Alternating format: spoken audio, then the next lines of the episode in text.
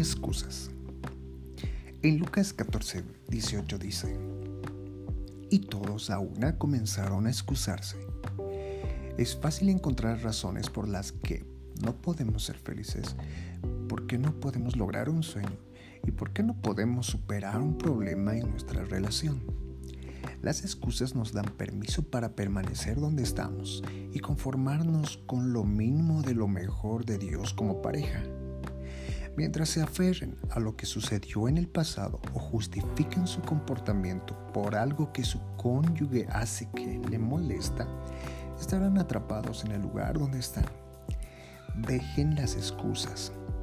Tienen que decir, me niego a vivir con raíces de amargura estar molesto u ofendido, si se deshacen de las excusas, Dios será su vindicador. Él les recompensará por el daño causado. Esta es su oportunidad de avanzar en un nuevo nivel.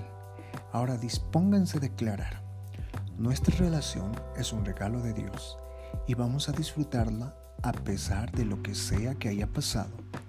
No hay excusas para vivir infelices o conformarnos con la mediocridad estamos persiguiendo nuestros objetivos y superando los obstáculos que nos han frenado.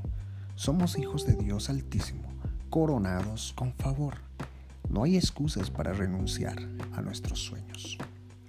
Nos convertiremos en todo lo que Dios nos creó para que seamos lo mejor de nosotros juntos.